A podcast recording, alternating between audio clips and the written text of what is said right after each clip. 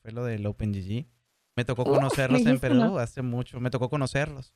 No sé si te acuerdas de, de, esa ocasión. Eh, y estábamos platicando y creo que Juan me dijo que quería tener dos. Entonces... Yo desde un principio quería seis. ¿Seis? Y él sí que Chicos, bienvenidos aquí a Stream bienvenidos aquí con nosotros. Tenemos aquí con nosotros a la señorita Ari Gameplays. Y pues, Hola. uh, ahora sí, eh, como te lo mencioné, no, si ando un poquito nervioso, ahorita se me va a pasar. Dame tres minutitos. No pasa, ¿eh? nada.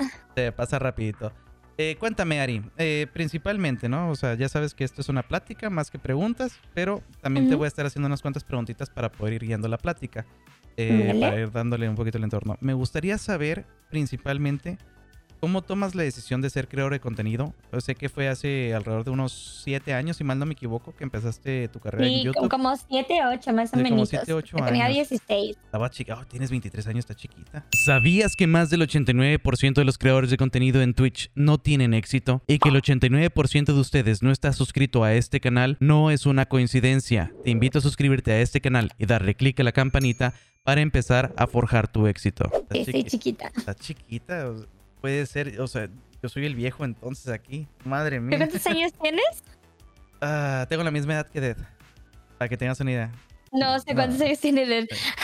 Tengo 30 años. Ay, no, estás chiquito todavía. Yo, Aparte te ves más Yo estoy pollito todavía, yo estoy pollito. Sí, estamos, estamos pollitos. Sí, estamos pollitos Este huevo todavía, cascarón. yo apenas estoy creciendo. Entonces, siete años ya tienes haciendo contenido. Cuéntame. Sí. ¿Cómo ya es estoy vieja en esto. Sí, ya, ya tienes tus añitos, ¿eh? ¿Cómo es que Abril dice quiero ser creador de contenido? O sea, deseo. A ver, eh, lo que pasa es que yo estaba en una temporada muy difícil donde mm, estaba como deprimida y todas esas cosas. A mí siempre me han gustado los videojuegos desde chiquita. Eh, con mi papá jugaba mucho al Xbox, jugábamos mucho al Halo, etcétera. Entonces, los videojuegos para mí siempre había sido algo importante, algo que siempre me había gustado. Okay. Pero mm, en, durante la secundaria, durante la primaria, fue como dejarlo un poquito de lado, o sea, realmente no le ponía tanta atención, llegaba a jugar tal vez algunas cuantas veces con primos y así, pero no era como que yo me pusiera a jugar todo el rato y dedicarme a eso completamente. Entonces, cuando pasó esto, que andaba medio de persona, no salía, no tenía muchos amigos o prefería estar en mi casa y buscaba como una salida diferente y encontré un juego que se llama Combat Arms. Es uno de FPS, uh, es de Nexon, es muy bueno. yo, me acuerdo haberlo jugado. Sí. Aunque le cambiaron el nombre, o sea, le antes se llamaba diferente. Sí, sí, sí, le cambiaron a Combat Arms. Es buenísimo, es muy, muy bueno. Muy, muy, muy bueno. Ah, entonces jugaba todo el tiempo, todo el tiempo literal. Tenía un clan que se llamaba Latinos Pro. Eh, me acuerdo que en ese entonces me ponía Abda en los juegos por mi segundo nombre.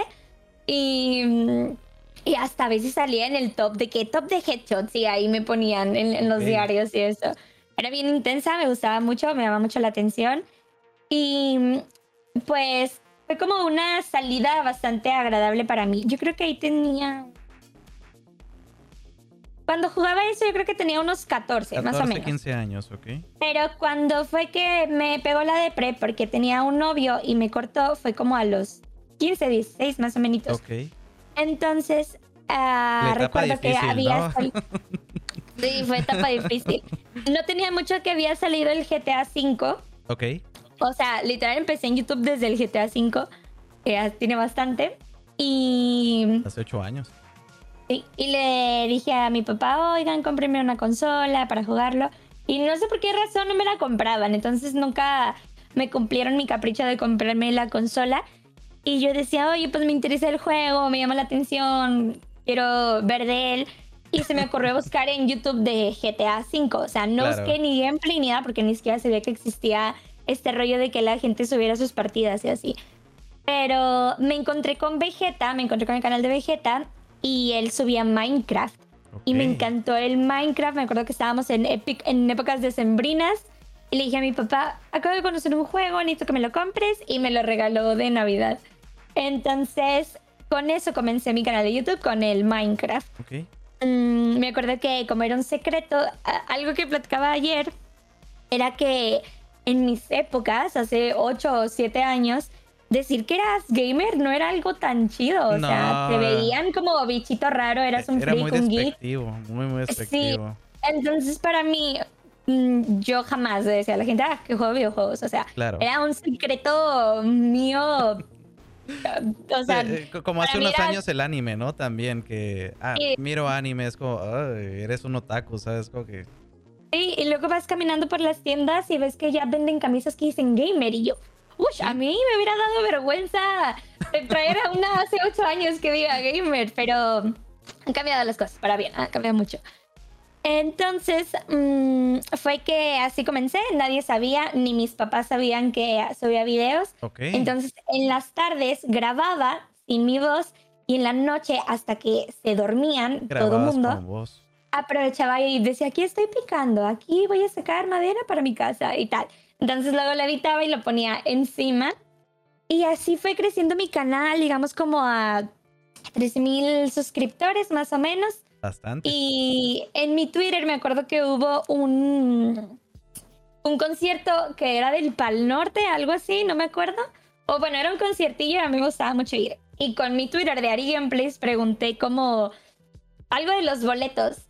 Y mi primo vio conmigo, o sea, como que le llamó la atención el Twitter, entró al canal de YouTube y me mandó el mensaje. ¿Eres ¿Eso es tu tú?" voz? Y yo, "Mm, sí, pues es un secreto, no le digas a nadie. Entonces, como mis papás tampoco sabían, un día me llega para monetizar mi canal. Ok. Y yo le hablo a mi papá de que vino avergonzada. Oye, es que me quieren pagar. ¿Quién te quiere pagar? ¿Y Y para qué te quiere pagar? Acabo de empezar a subir videos en YouTube, pero es secreto, no sé qué. Y fue y me sacó una tarjeta, pero obviamente de secreto no tuvo nada porque los papás se cuentan todo. Claro. Así que fue y le contó a mi mamá y pues ya así fue como que enterándose todo el mundo, fui creciendo un poquito más, ya me empezaban a invitar a eventos y ya era como que lo que empezó siendo un secreto y una salida, un hobby, eh, se terminó convirtiendo en mi No, trabajo. Ok. De hecho es algo muy importante, ¿no? Porque en un principio yo creo que todos empezamos así, empezamos con una perspectiva de quiero salir de mi realidad, que es lo que le estaba comentando el chat hace ratito, quiero salir de mi realidad y crear una realidad nueva para poder intentar tener un mejor impacto en, en mí, vaya, para yo estar más Ujú. cómodo. Y después te das cuenta de que se vuelve un negocio, se vuelve también un- parte del trabajo y, y pues que a toda madre el poder tener un negocio en el que te sientes cómodo, ¿no? Porque yo he trabajado Sí. en infinidad de lugares y ninguno tan cómodo como aquí, aunque no me vaya tan bien. Entonces el que te vaya ¿Ahorita bien... estás full streamer? Sí, yo ahorita estoy full creador de contenido.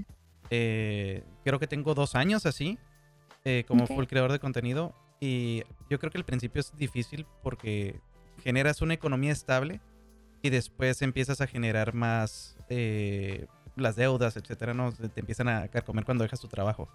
Quiero preguntarte acerca de esto precisamente. Cuando tú decides ser creador de contenido por completo, o sea, tú estudiabas, ¿no? Ya, est- ya empezaste a generar un dinero. Sí. Yo soy fiel creyente de que los estudios los haces para poder generar dinero posteriormente, para poder trabajar. Sea, si ya estás generando economía y te está yendo bien en tu negocio, sí es bueno tener un estudio porque te vuelves capaz, pero no es la parte más importante. ¿Terminaste alguna carrera? ¿Dejaste alguna carrera pendiente? No.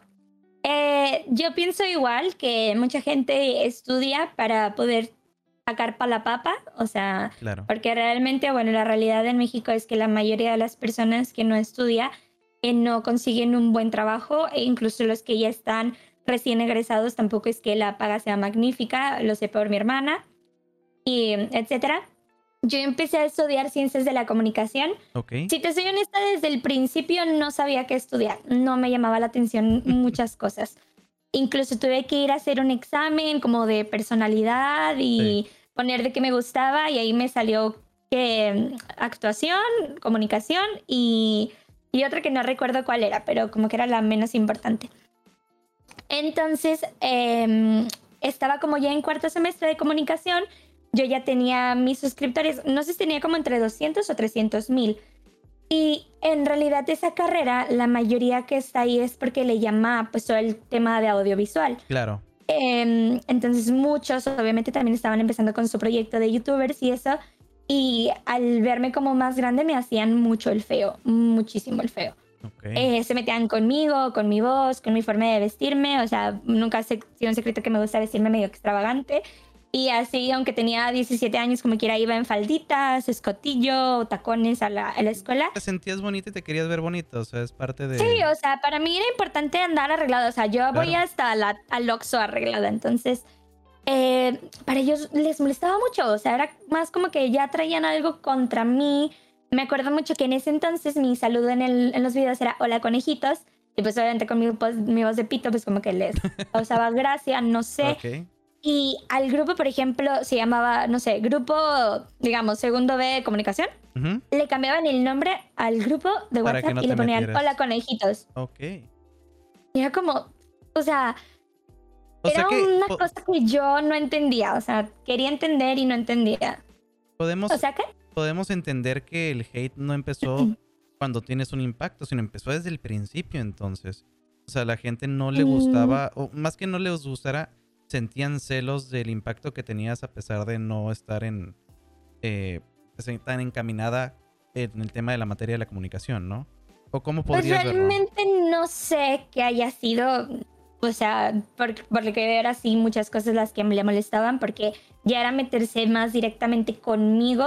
Eh, yo siempre he dicho que puedes tal vez criticar o dar tu opinión acerca del trabajo de la gente Ser en constructivo. plan. Ajá, tal vez yo digo, oye, Yermais, a mí no me gustan tus streams. Un ejemplo, claro que sí me gustan. Pero no decir, ah, ay, Yermais es una mierda de persona, es un estúpido o algo. Porque ya es meterme contigo, no con las cosas que haces. Y esas son dos cosas completamente diferentes, ¿vale? Definitivamente.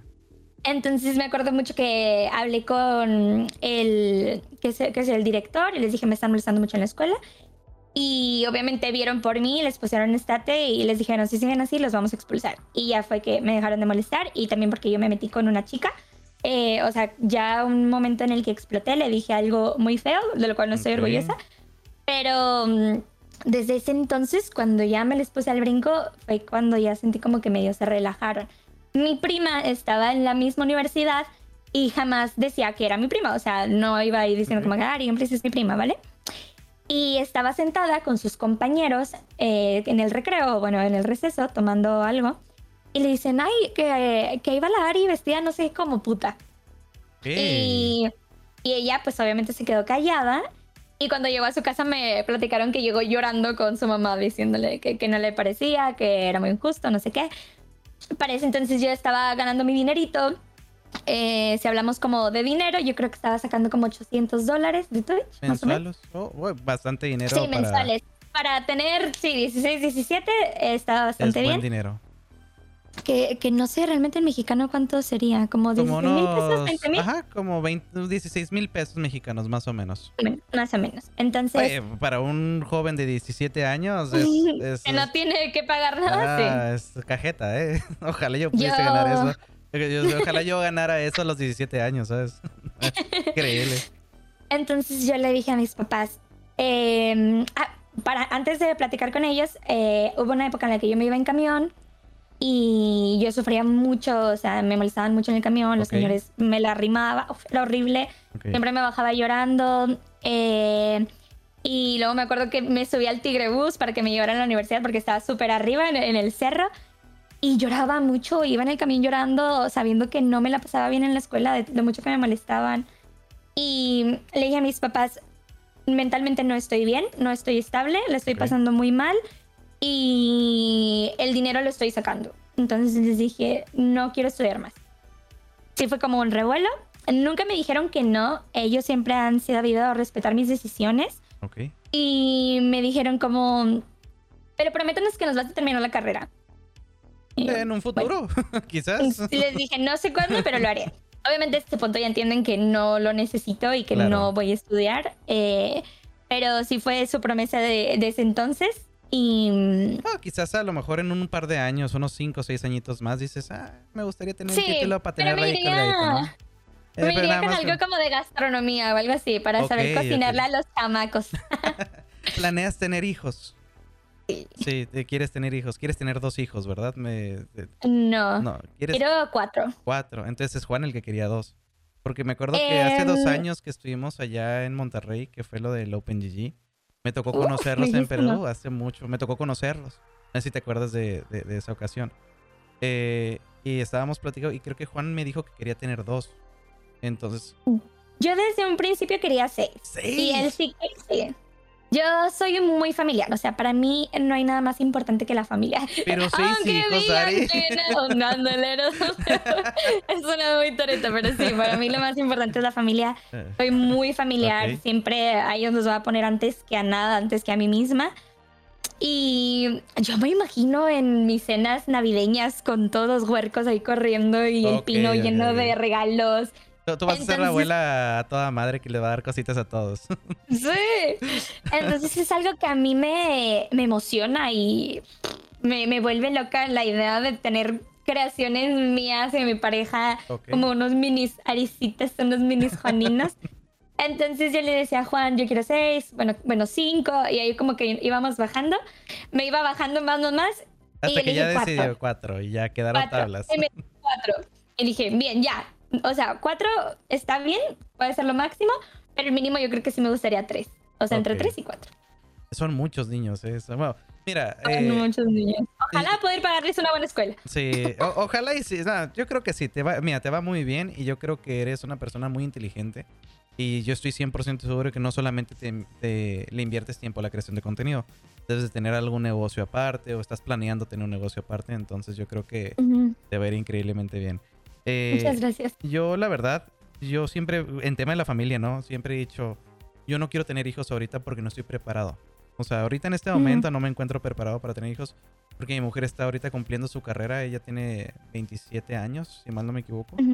Eh, es médico y... ¿Cómo que si mal no me equivoco? Eh, si mal no me equivoco. bueno, Eh, eh, lo que pasa es que soy muy malo con las fechas. Soy muy, muy malo. Soy horrible. Soy horrible con las fechas. Y soy muy malo con los con las edades. Yo, a mí se me olvida mi edad a veces. O sea, le tengo que preguntar, mi amor, Yo ¿por- también. o sea, le digo, mi amor, ¿qué edad tengo? Me dice, "Ah, eh, tienes tantos años. Y yo, ah, gracias. Porque se me olvida. O sea, se me olvida por yo completo. también le pregunto a Juan cuántos Sí. es bien raro, pero o sea, me, me llega a pasar. Y le digo, termina tu carrera. O sea, ella ya es médico, ya terminó su carrera, pero termina la especialidad que quieras. Eh, yo te Ujú. apoyo y ya después de eso lo que quieras, ¿no? Ujú. Pero como ella tampoco quiere tener niños ahorita, entonces digo, le va a llegar el momento en el que va a querer tener hijos y pues ya, ya será. Sí, ¿no? no urgen, o sea, No realmente mm, a mí siempre me dicen como disfruta, disfruta Sí. cuando no tengas hijos. Pero me lo dice todo el mundo. Y luego me preguntan, mamás, ¿cuántos hijos quieres tener? Y yo, no, pues cuatro. No, pero espérate, no sabes qué vas a No te hacer, no sé qué. lances de uno por Pero uno. realmente va a haber tiempo, nos casamos súper chiquitos. Sí. Ahí estás muteado. Ah, ¿Estoy muteado? Ah, una disculpa, una disculpa. No pasa nada. Eh, a un mundo así me lo recalca y que vas a perder mucho, no sé qué, no va a ser lo mismo hasta que ya crezcan y se vayan de la casa. Sí. Y yo, bueno, o sea, Ah, todo igual es parte la- de, o sea, No, y aparte están muy jóvenes. Ahorita 23 años tienen los dos, si mal no me equivoco. Entonces, Juan tiene o- 24 Juan y yo tengo 20. 23. Entonces están muy chiquitos realmente, se casaron muy jóvenes. Y yo creo que eso es lo ideal, ¿no? Porque encontraste a la persona ideal a una temprana, a, a- a una temprana edad. Sí, Y, y yo creo que ahí es donde empieza a generar un poquito más el aspecto de vamos a divertirnos, irnos para acá, de viaje, esto y lo otro. Hacen exactamente lo mismo, trabajan de lo mismo, entonces conocen el trabajo de cada uno del otro y pues es más fácil llevarlo, ¿no? Eh, que de hecho, definitivamente. ahí va una de las preguntas. ¿Qué es lo que más te gusta de Juan? Uf, Ah, es que son muchas L- cosas. No, lo que más te gusta, o sea, lo que digas, esto está en el pedestal. Madres, es muy difícil elegir una cosa porque es un muchacho lleno de cualidades. ¿Ok? O sea, yo creo que encontrarle un defecto es raro, es difícil. Entonces elegir uno sí está complicado. Pero a ver, la primera yo diría que tiene un corazón increíble. O sea, no tiene maldad alguna. Y yo creo que son cosas que también le juegan en contra. Yo le digo, Peca de ¿Te buena falta persona. maldad? Sí. sí, te falta maldad. Pero en verdad, si él puede ayudar a alguien, lo va a hacer con mucho gusto. O sea, siempre anda como con buena cara. Y yo creo que sería eso. Ok. Que se nota que es una persona con buena educación, que sus papás tal cual son así de lindos, de lindas personas. Entonces yo creo que sería eso. Entre Ok. muchas más cosas. Pero bueno, si me tenías que elegir una sería. ¿Y cuáles son las tres cosas que te hicieron eh, querer estar con Juan? Porque entiendo que antes de, de que ustedes se conocieran en persona, ya estaban saliendo, vaya, me, a larga distancia. eh, fuimos novios a larga distancia. Yo no me había atrevido, mm, no me llamaba la atención tener un novio a larga distancia. Y cuando él me lo pidió por Skype, de hecho yo me quedé pensando como, uff, le, le, digo que sí, porque decía, pues ni nos conocemos. Pero bueno, al final nos la fletamos y salió bien. Eh, tres cosas que me hayan hecho querer estar con él. Sí, lo, lo, que pasa es que una relación a larga distancia es muy complicada. O sea, yo, yo, soy de las personas que piensan que es, es muy difícil hacer que funcione por todo el aspecto físico que va a hacer falta, ¿no? Eh, lo que sería el contacto, lo que sería el pasar tiempo con él, estar a un lado de él, etc. Entonces, tres cosas que digas, gracias a esto me animé a estar a larga distancia con él y gracias a esto pues estamos juntos hoy en día, ¿no? Pues razones por las que me animé es porque yo en verdad sí sentía quererlo mucho y sabía que era mutuo. Y mm, para empezar llegó en un momento en el que a mí no me llamaba la atención tener pareja. Porque cuando llegó Juan yo acababa de salir de una relación, yo creo que pasó un mes para cuando empezamos a ser novios nosotros. Entonces, obviamente yo no estaba con ese chip, yo definitivamente no quería nada. Y también es que yo soy una persona que no me gusta mucho salir con chicos. Cuando andaba soltera, si alguien me invitaba a salir, como que me agobiaba mucho el pensar, si vamos al cine y me quiere agarrar la mano y yo no quiero, mejor me lo ahorro. O si me quieren besar y yo no quiero, mejor me lo ahorro también. Entonces, eh, él supo entrar como en un momento de cuando yo estaba muy dolida y todo el mundo se daba cuenta que yo estaba muy triste. Porque, bueno, Twitch ya era mi trabajo en ese entonces, los streams. Y yo estaba jugando al Minecraft y de repente me ponía a llorar sin quererlo. O sea, jugando mm, se me salían las lágrimas y la gente se preocupaba de, ¿estás bien? Y yo les decía, tengo que hacer stream, no me encuentro bien establemente, emocionalmente. Pero si me quieren acompañar, pues aquí estoy. Entonces fue cuando Juan empezó a mandarme mensajes de, oye, ¿estás bien? ¿Necesitas algo? ¿Podemos platicar? Y a pesar de que yo le daba como que el vuelo de, sí, gracias. O si me decía, ah, estás bonita, sí, gracias. Lo veía insistente. Ok. La insistencia fue la clave. Sus ganas estaban. Y yo decía, a ver, cualquier vato ya se hubiera hartado y me hubiera mandado la chingada. Claro. Y, y, él seguía ahí. Entonces yo dije, bueno, a esta persona claramente le interesó el cómo me siento. O sea, si está preocupado por, por, mi, por mi bienestar, ¿no? Entonces Ahí fue cuando yo le pedí el WhatsApp, empezamos a hablar todos los días. Me encantaba saber de él. Me acuerdo que recién empezamos a platicar. Yo investigué todo su Facebook, toda su familia, en sus fotos. ¿Tú, consideras que eso lo hacen todas las mujeres o es un caso especial? No, yo diría que la mayoría sí, es medio intensita. En el, en el FBI, sí la armamos en el FBI, las, las morritas. Entonces me, me llamaba mucho la atención como que eso me gustaba, quería saber más de él, me despertaba esperando un mensaje de él o yo queriéndole mandar un mensaje.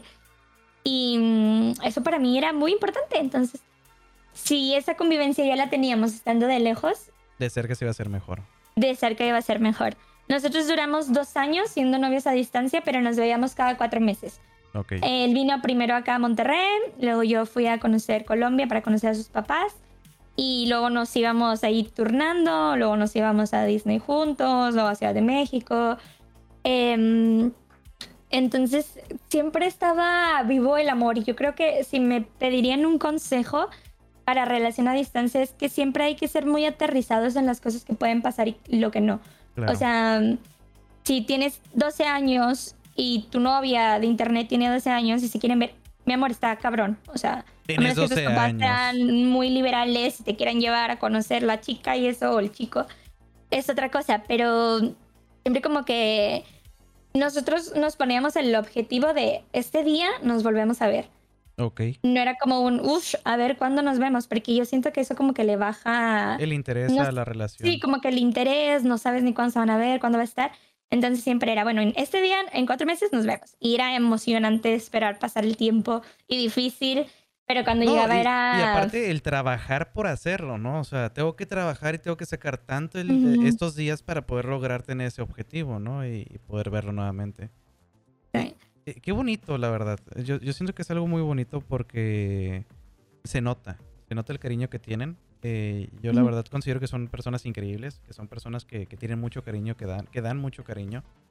Y, la verdad es que son, son una muy buena inspiración para la gente que realmente quiere llevar este tipo de relaciones, ¿no? A distancia.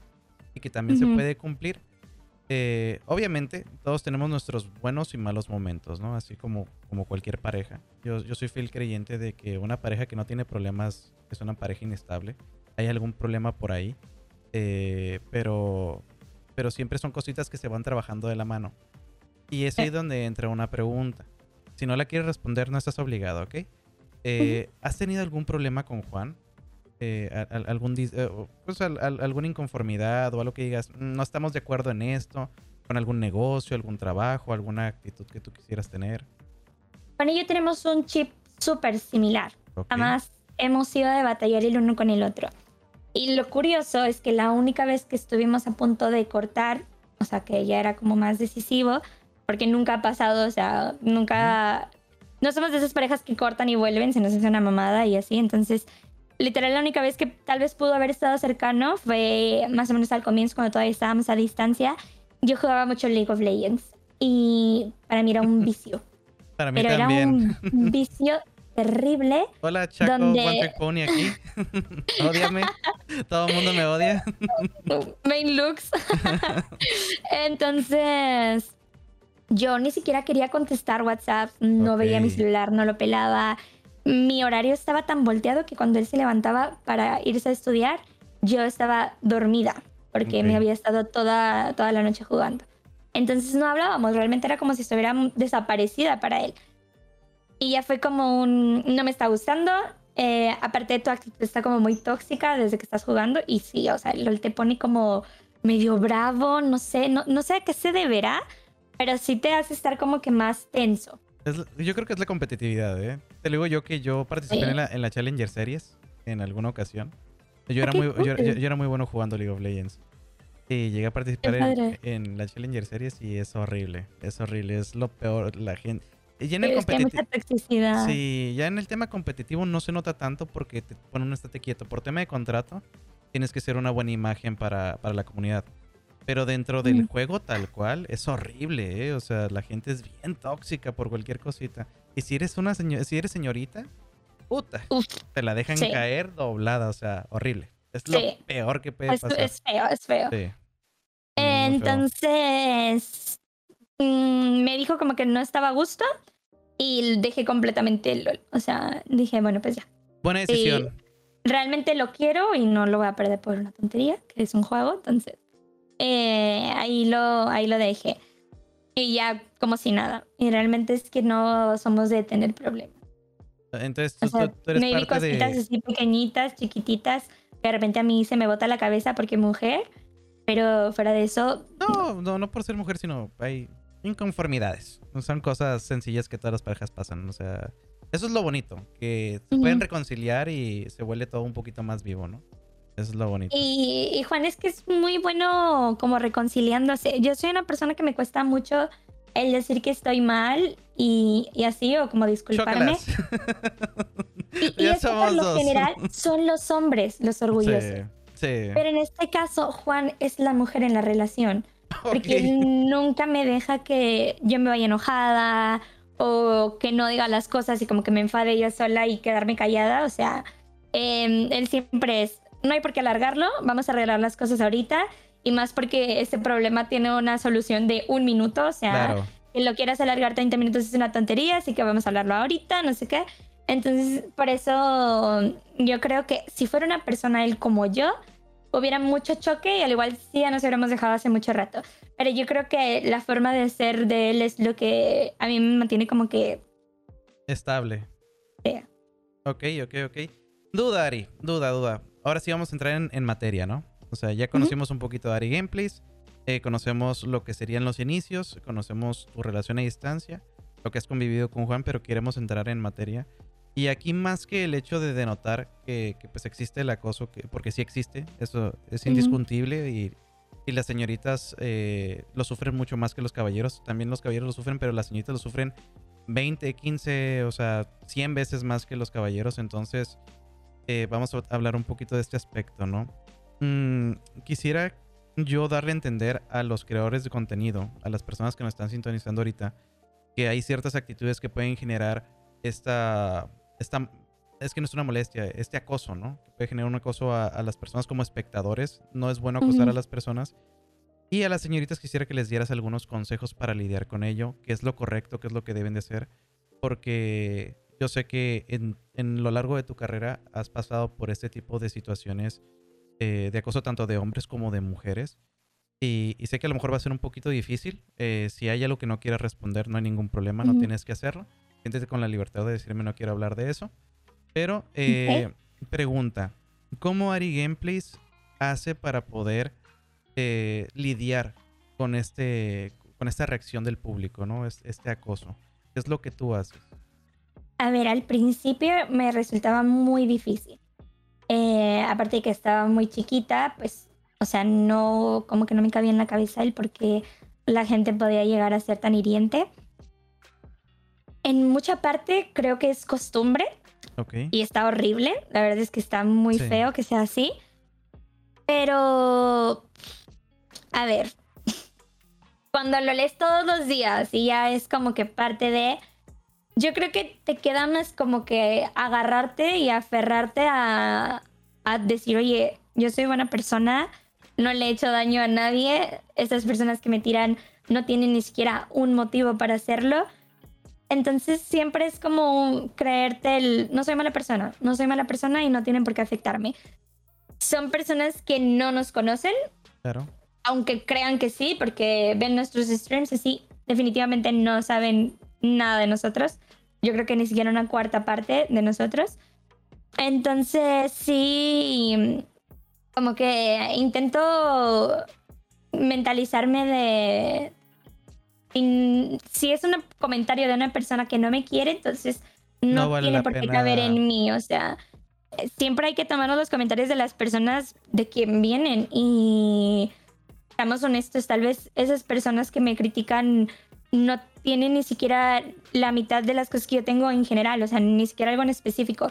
Felicidad, amor, familia, dinero, si quieres, lo que sea. Entonces, algo que platicábamos ayer con Juan, eh, Franco nos decía que la verdad es que somos envidiables, o sea, somos chiquitos, eh, nos, nos, quedamos con la persona que queríamos, eh, ganamos buen dinero, trabajamos en lo que queremos, que mucha gente realmente no trabaja en lo que quiere.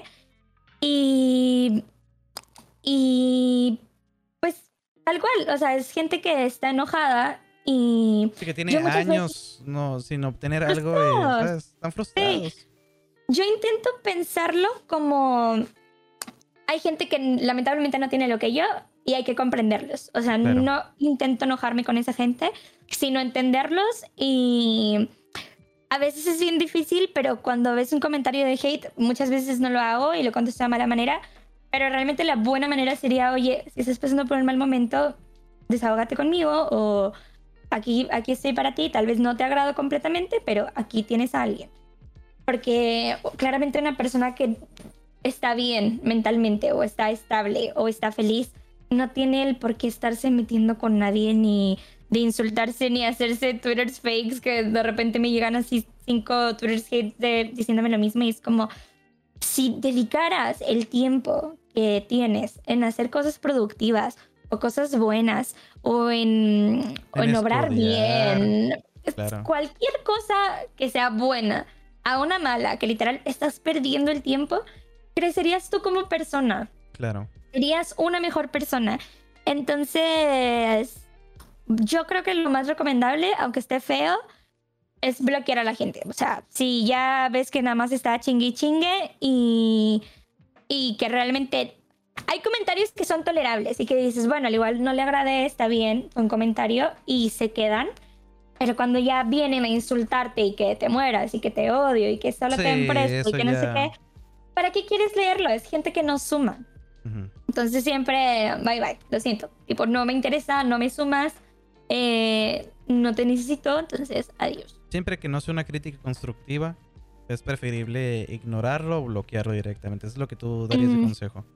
Sí, eh, bloquearlo. No tienes por qué andar leyendo ni aguantando comentarios de gente pendeja, porque claro. esos son gente pendeja. Sí, no, sí, yo, yo, concuerdo con ello porque, o sea, hay gente que, que nada más viene a, insultar, ¿no? Que nada más, ah, eres un idiota o suicídate, güey ¿Sabes? O sea, eh, te estás pasando de la raya, no tienes por qué ser así. Está bien que estés protegido por la, el anonimato y lo que quieras, pero pues, ¿sabes, brother? Puedes afectar a alguien, alguien que no se encuentre bien. Eh, posiblemente podría llevar a cabo el acto, ¿sabes? Entonces... Pero yo creo que es el chiste. O sea, ellos saben que... Que hacen, daño, claro. Sí, claro. Y, y les gusta y es gente que se dedica a eso y te metes a Twitter a bloquearlo y checas sus respuestas y no solo es contigo, es, con, la gente en general. Entonces ahí va lo mismo, están enojados con ellos mismos y tu única solución no es hacerte cargo del problema de los demás, o sea, tú no tienes por qué estar cargando con el peso de una persona que no se aguanta ni a sí mismo, entonces block y adiós. Perfecto. Bueno, señoritas jóvenes, si tienen ahí molestias de alguien, ya saben, hay que bloquear a la gente y no se, no se tengan a recibir el, el odio de las personas por tener a uno más y sumando. Porque no suman, te restan, siempre te restan. Pregunta, Ari. Esta pregunta va por tema, también va, va relacionada con el tema del acoso. Y es, ¿en alguna ocasión has tenido problemas, ya sea con el tema de ser una figura pública que te acose alguna persona o que alguien se haya enterado de tu ubicación, de dónde vives, a lo mejor un Uber o esto y que te haya generado algún problema? Mm, Sí, pero no a un punto excesivo. Ok. Eh, si lo hablamos más como tema por fuera, o sea, en la vida, en la vida real, sí, en la vida cotidiana. Sí, en la vida real. Mm, hubo un tiempo en el que venían mucho a tocarnos el timbre de la casa con excusas niños de, ah, vendemos esto, pero claro que no, o sea, solo venían a nuestra casa. Luego nos pedían fotos, eh, luego mientras estábamos trabajando venían y tocaban y pues nos molestaba el hecho de que pues claramente estamos trabajando Claro. Em, yo siempre he dicho que hay lugares para todo. O sea, a mí no me molesta si voy en una plaza y se me acercan 70 personas y quieren 200, a todos voy a atender con mucho gusto, porque para eso estoy saliendo. O sea. Claro. Pero el que vengan a mi casa, a mi intimidad, a donde tal vez no estoy arreglada, estoy en pijama, son cosas que pienso, no. Em, en parte no ha sido terrible como le toca a otros youtubers que están ahí tocando su casa todo el rato y gritándoles. Ha sido más tranquilo, pero porque vivo en una colonia privada. Entonces cuando ya se salió de control, eh, le mandé un mensaje a mis vecinas y les puse, me da mucha pena pedirles estos, pero, pero es mi privacidad, es mi casa, estoy no arreglada y no es el lugar para atender gente.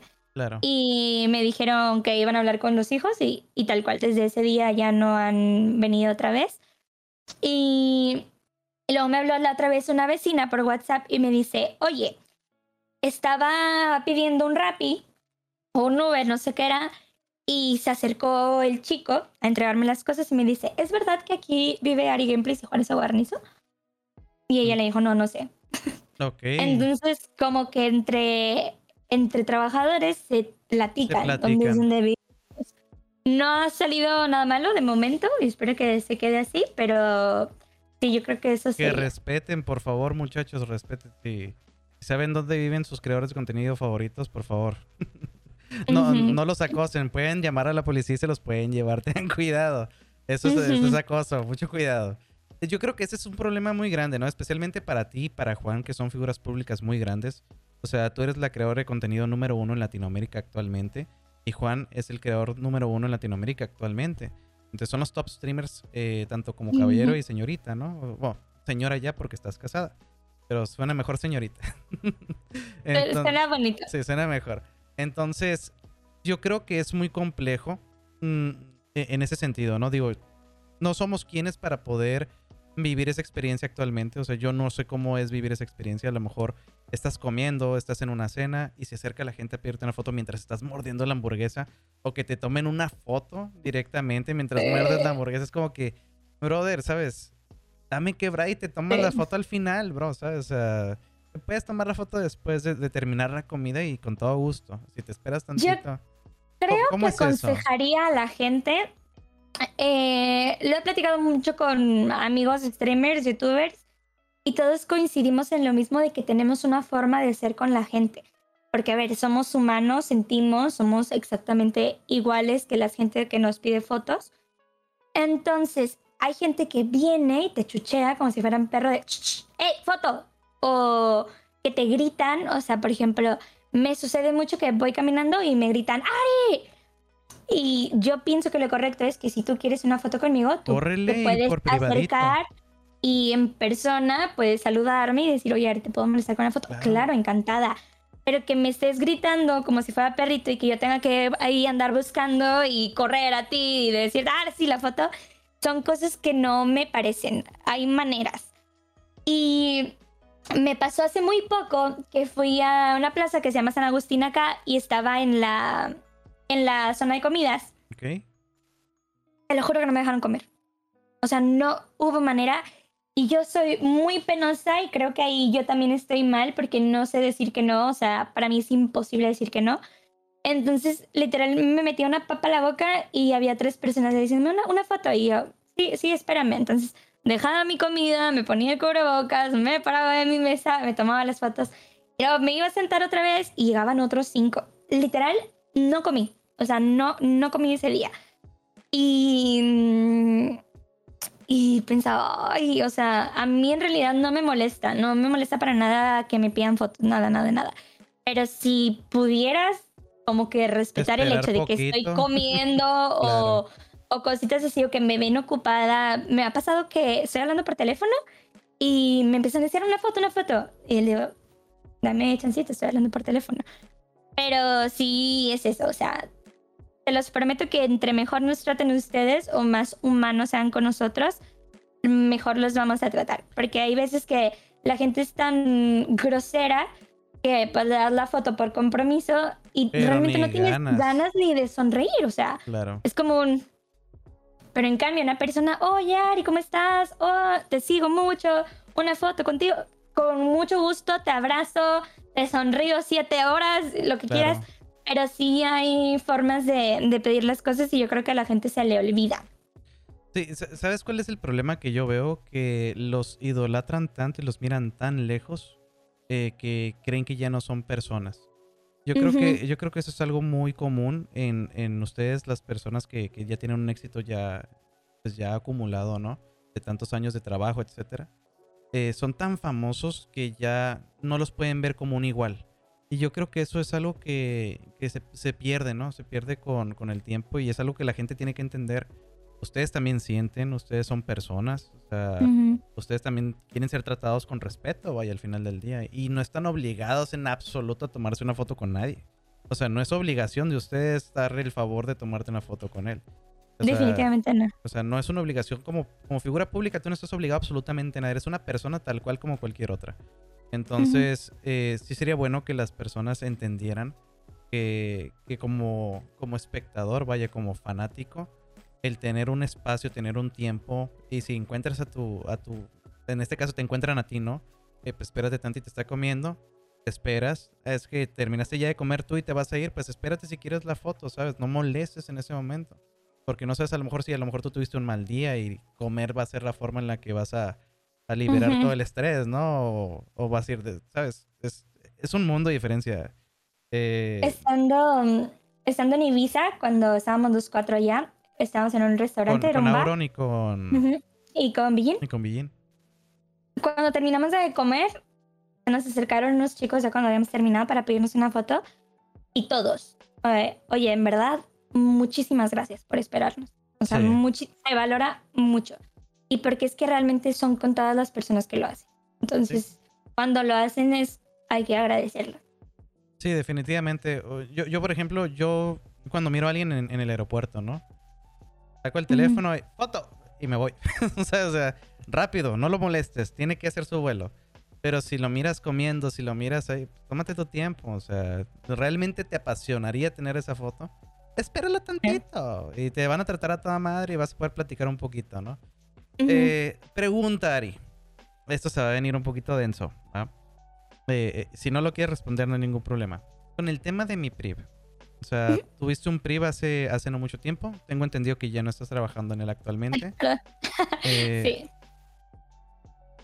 sí. ¿qué, consejo le darías a una persona que quiere iniciar un proyecto como este eh, de, un Mi PRIV? Eh, ¿Y qué consejo le podrías dar a su pareja para que, para que lo pueda pues, tomar de la mejor manera posible? Porque yo entiendo que a lo mejor Juan y tú tienen a lo mejor pues convenio o a lo mejor lo platicaron anteriormente para que tú pudieras abrir el privy y que no hubiera un disgusto. No sé cómo lo trabajaron, honestamente, yo ignoro por completo, pero es, es lo que yo podría pensar como espectador, diría, ah, podría ser llegar a este punto. Y yo también como pareja, ¿no? O sea, ¿qué es lo que yo haría para que mi pareja se sintiera cómoda con su trabajo y, y, pues apoyar en ese sentido, ¿no?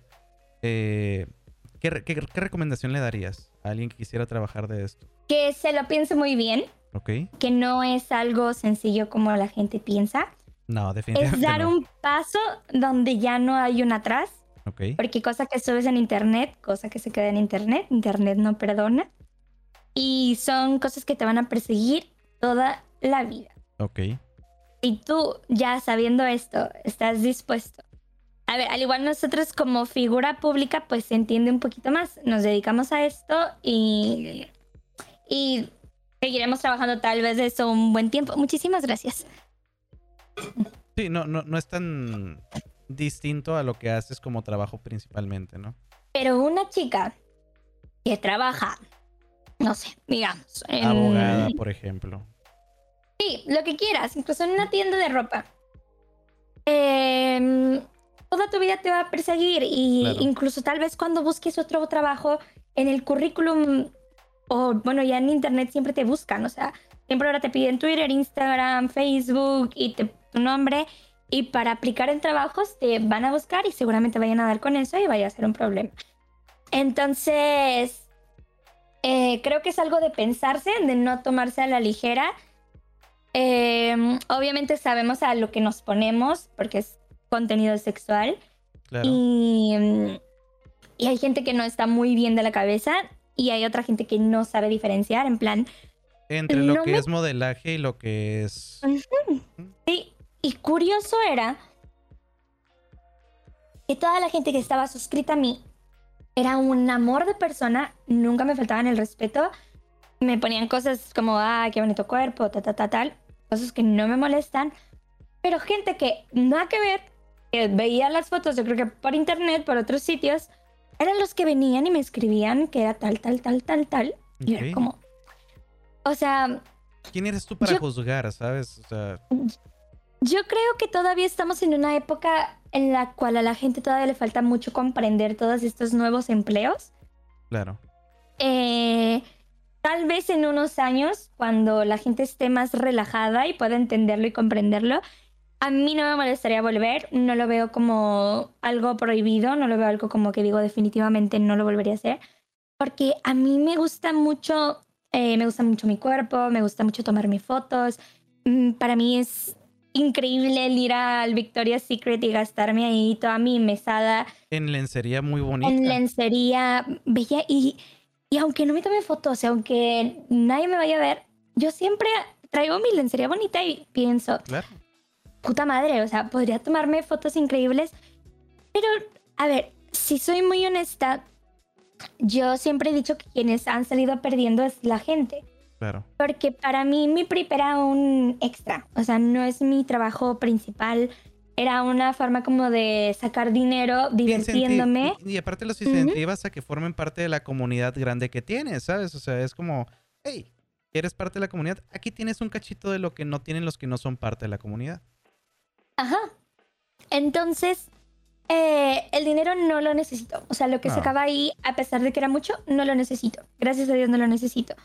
Entonces, dejarlo fue como un, bueno, ok. Y ya. O sea, no me remordió la cabeza, no me destruyó para nada.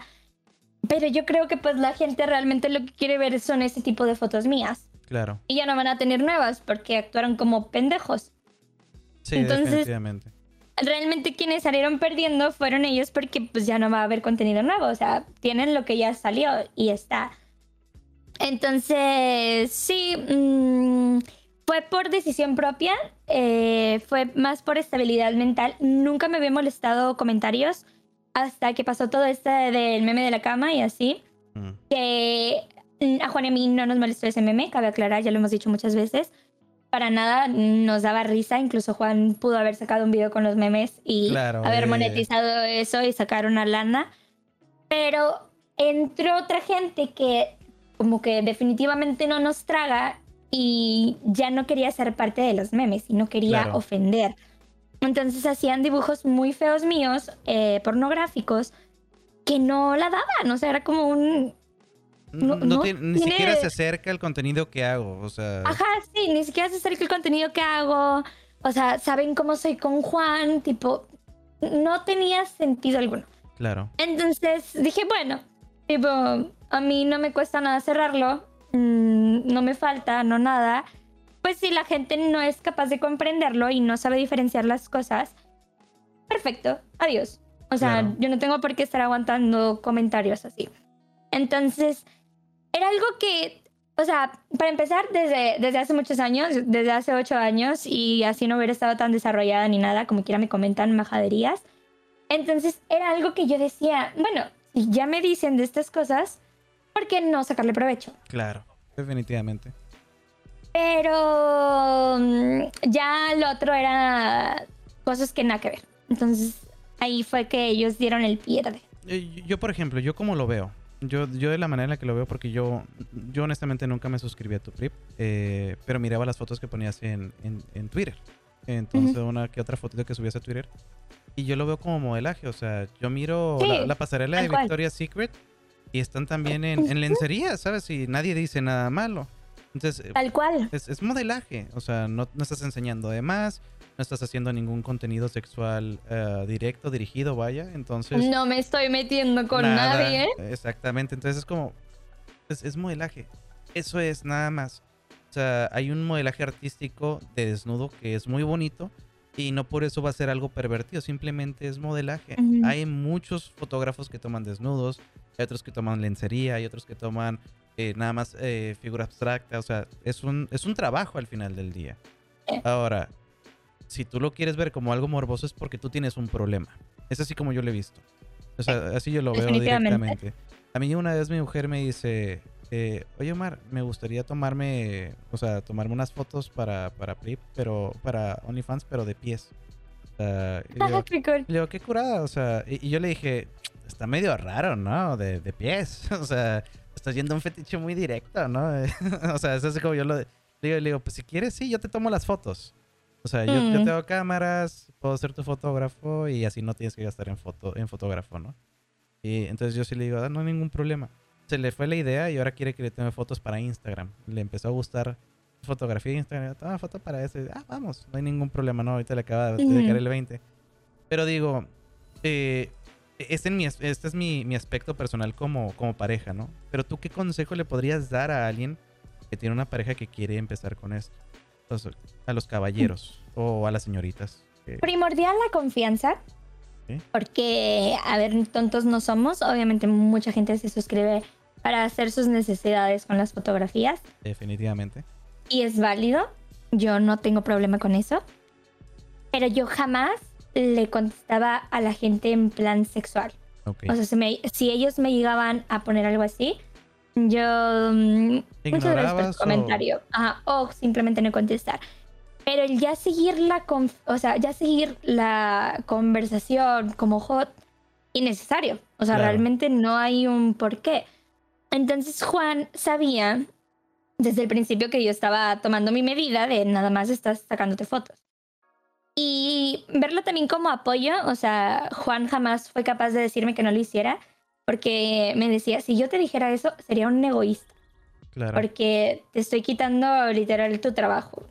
Y entonces realmente nunca era faltarle el respeto. O sea, así como subía fotos en traje de baño para Instagram, así me tomaba fotos en lencería para PRIP y era lo único que hacía. O sea, no, no me ligoteaba con nadie, no coqueteaba con nadie, que eso ya sí es algo que yo considero infidelidad. Entonces, él tranquilo, ni siquiera tenía que revisarlo ni nada, simplemente confiaba en que yo estaba haciendo las cosas bien y tal cual así las estaba haciendo. Está gritando. y tal cual así las estaba haciendo. Entonces, yo creo que es más cuestión de comunicación, de confianza y de apoyarse. O sea, son un equipo. Mm, si está contigo esa persona, es porque quiere estar contigo. Si no, si no pierde el tiempo y va y se busca a alguien más. Sí, efectivamente. Y aparte, no te vas a enterar de ello hasta que esa persona te quiere decir. Entonces, mejor Ajá, entonces, sí, entonces ya mejor lo, lo disfrutábamos juntos. Yo feliz le decía, oye, este mes gané esto. Y él, ah, qué bueno, mi amor, te lo mereces, tal, tal, tal.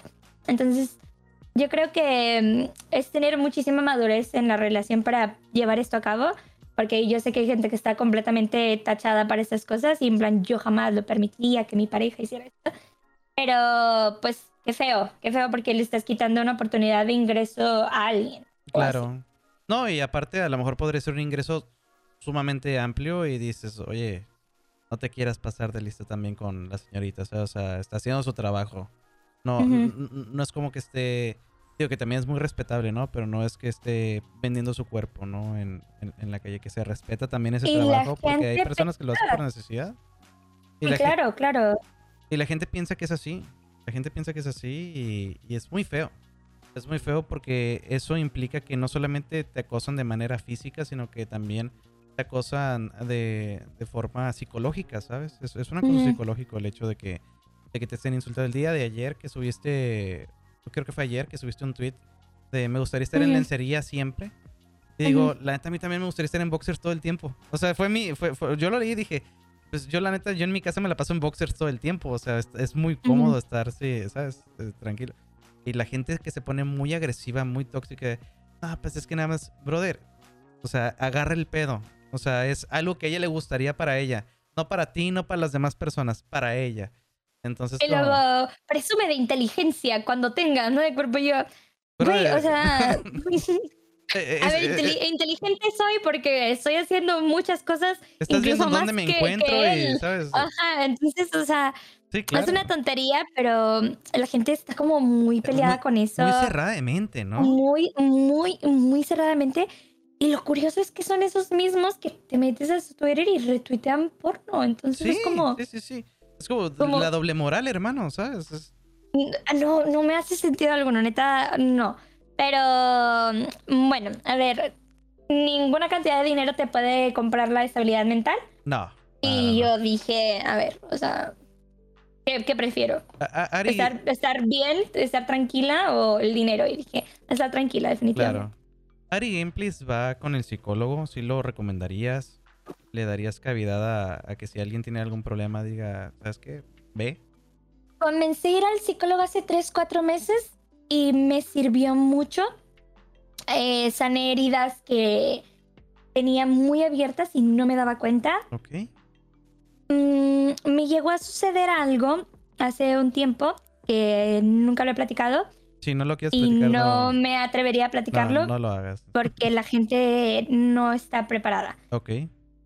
Y en esa ocasión que me pasó esta cosa, nunca pensé en mí.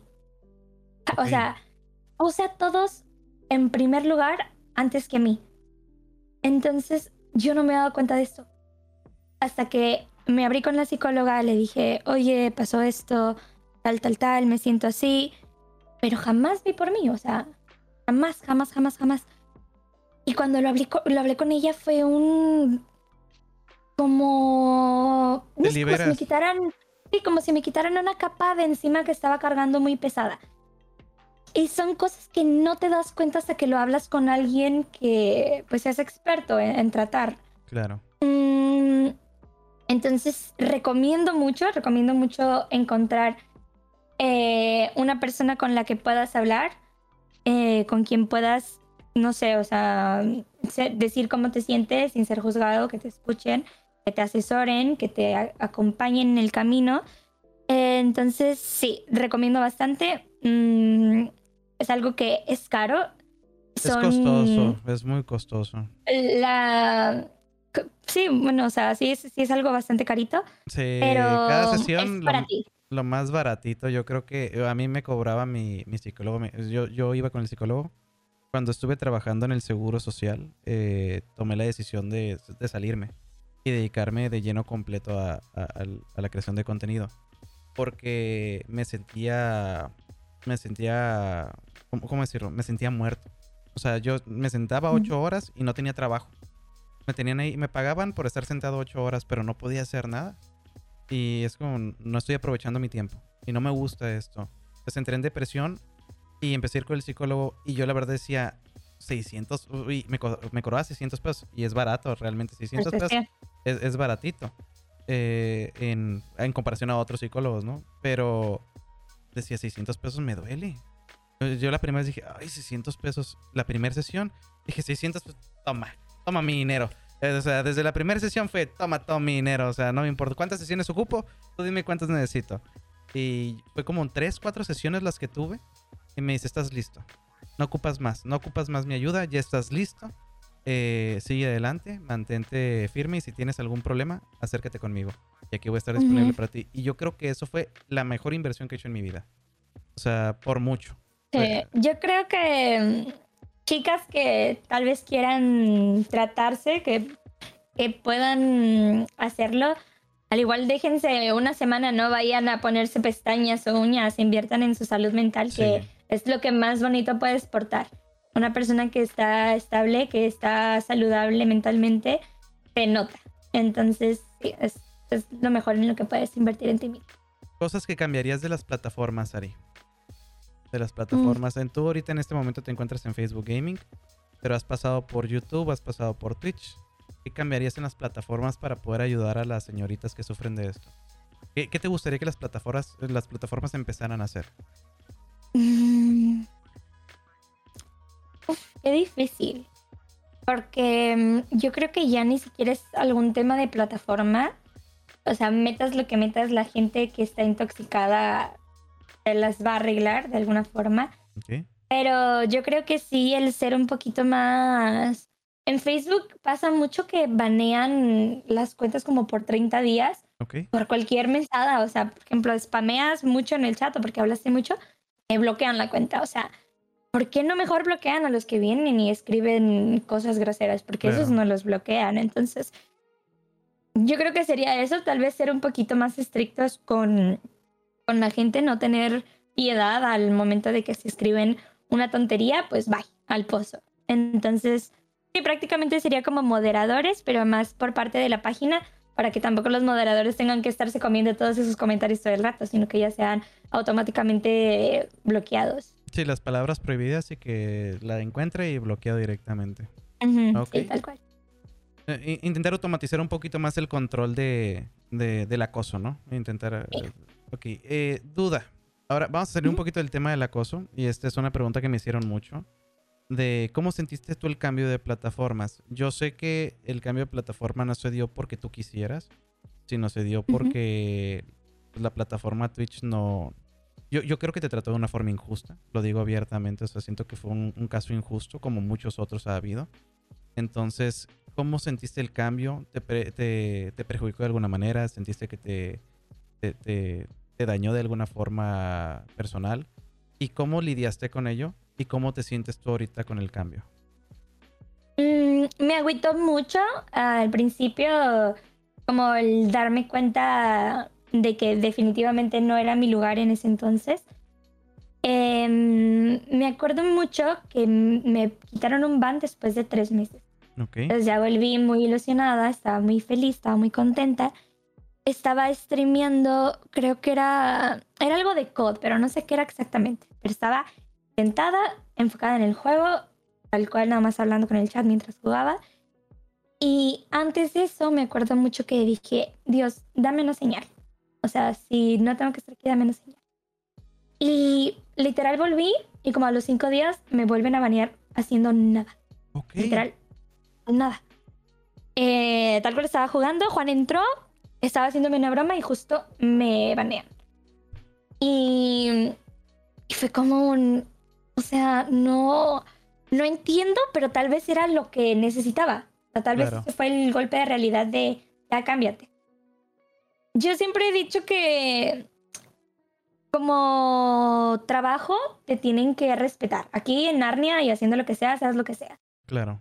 Y jugar con el trabajo de la gente no está bien. O sea, a mí por alguien que me pueda caer muy mal, jamás voy a desearles quitar el trabajo. O sea, claro. es algo imperdonable, es algo feo, es algo... Ya te estás metiendo en un tema a lo volvemos no estás arruinando la vida a una persona con la persona no sabes qué pagos tiene que hacer no sabes si está ayudando en su casa con su familia etcétera y es como no sé estás trabajando en el Walmart y de repente se te para la jefa enfrente y te dice no vienes por 30 días sí, ¿no? oye ¿por qué? No, no, hay, no hay motivo, no vienes por 30 días. No, y el, el, problema es ese, ¿no? Que no te dicen el por qué. Yo creo que eh, yo creo que este sistema es muy negativo para el creador de contenido porque en sus políticas o en su contrato dicen no te tenemos que una explicación del por qué te sacamos, pero te sacamos. Es como, hola. Eso deberían de cambiar porque no sabes en qué le estás cagando, o sea, o no sabes exactamente qué fue. Pero tal cual, o sea, me molestaba el hecho de que es mi trabajo, de esto vivo, o sea, principalmente de los streams y que jugaran así con mi tiempo, con mi dedicación, con mi trabajo y eso, era algo que decías que no lo puedo estar permitiendo, o sea. Claro. Y Facebook me buscaba y eran muy, bueno, son muy lindos conmigo, pero desde el principio era, sabemos el tipo de persona que eres, sabemos la creadora de contenido que eres y mereces eso. Mereces un buen trato. Y dije, oye, sí, sí, sí merezco un buen trato. Entonces fue que me fui para allá y todo muy perfecto. Siempre han sido bastante atentos conmigo. Cualquier cosa que necesito de cualquier cosa, siempre están para apoyarme. Yo, yo honestamente, eh, esta es mi opinión personal, ¿no? Facebook Gaming lo veo como una plataforma complicada porque tiene muchos tiene muchos huecos, ¿no? Todavía. Es una plataforma nueva. Básicamente está en, está en pañales. Y lo veo como el Twitch de hace siete años.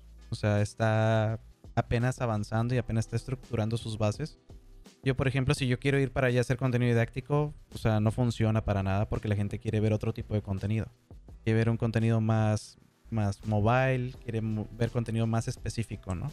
Sí, batallo hasta yo incluso con eso. Y es algo que lo hemos platicado mucho, que en Facebook la gente por lo general quiere ver mobile y yo es algo que no estoy dispuesta a hacer, o sea, ni por viewers ni por dinero.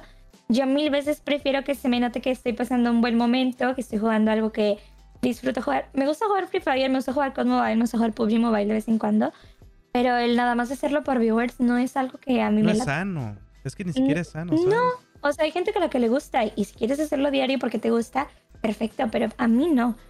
Y mm, entonces yo sí decía, oye, prefiero tener menos viewers, pero estar a gusto. Claro. Entonces es algo que batallo mucho todavía. Eh, yo sé que si quiero tener viewers exuberantes allá, nada más es ponerme a jugar Free Fire. Y si no lo hago es porque sigo mis creencias, sigo mi línea de decir que voy a hacer lo que a mí me da la regalada gana. Claro. Sí, o sea, trabajar en lo que tú quieres. Eh, duda, Ari. Aquí tengo otras preguntitas. La comunidad hizo varias preguntas. Me han hecho muchas, muchas preguntas. Eh, entre estas preguntas destaqué las más importantes y una de ellas es, ¿qué quiere hacer Ari Gameplays después de la creación de contenido? Porque a pesar de que sea un trabajo que a ti te encante, te fascine, bueno, pues sabemos que en algún punto a lo mejor va, va, a terminar, va a terminar en algún punto de la vida, a lo mejor te vas a cansar o a lo mejor te vas a dedicar a otra cosa. ¿A qué te quieres dedicar tú? Bueno, yo ahorita eh, ya ando un poquito adelantada en bienes raíces. Ok. Yo tengo mi casa y tengo otras cosas que he comprado. Entonces, eso siempre es un para arriba. Eh, es yo creo que el único negocio que no tiene pierde. Siempre lo que inviertas va a, seguir incrementando, plusvalía, etc. Entonces, definitivamente sería algo con lo que me quedaría.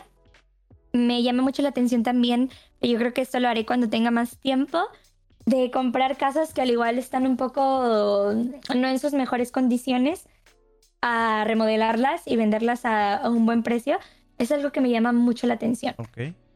Mm, aparte de eso, negocios que me gustaría poner. Tengo, bueno, dos y otra cosa. Me llama mucho la atención hacer un negocio de uñas. Es algo que a las mujeres les encanta invertir dinero y tiempo y, me parece fascinante. A mí también me gusta. Nunca lo he entendido, ¿eh? Yo tampoco. Nunca lo he entendido. A mi mujer le encanta, ¿eh? Le encanta. Ponerte uñas arriba de tu uña es que no, lo entiendo. Sí. pero, pero es un negociazo. Y... También las pestañas, ¿no? O sea, yo digo, oye, si tienes pestañas bonitas, mejor arréglate las bonitas que tienes. No te pongas unas, unas pestañitas. Sí.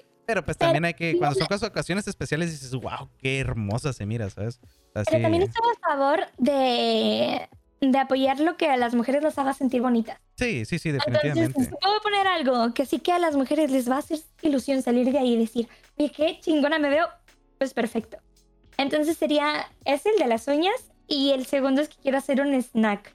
Ok, es em, un restaurante como un no, no, restaurante, un snack es donde preparas el elote en vaso, Oh, los ok, ok, ok, chichitos, el esquite, Como eh, la mangonada, la ya, ya, ya, ya te entendí, ya te entendí.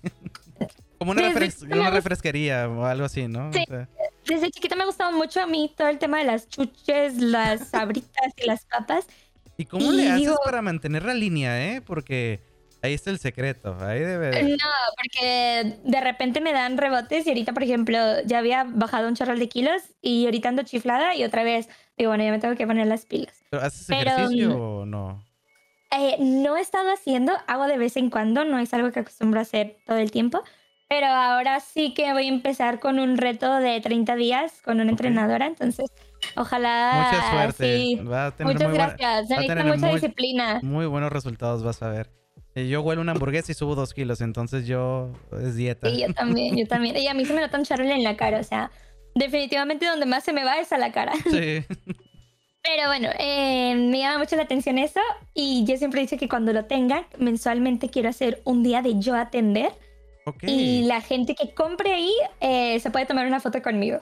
Ay, es una muy buena idea, sí, ¿eh? es, increíble. Es increíble, ya tengo el nombre, todo, nada más es como direccionarme a eso.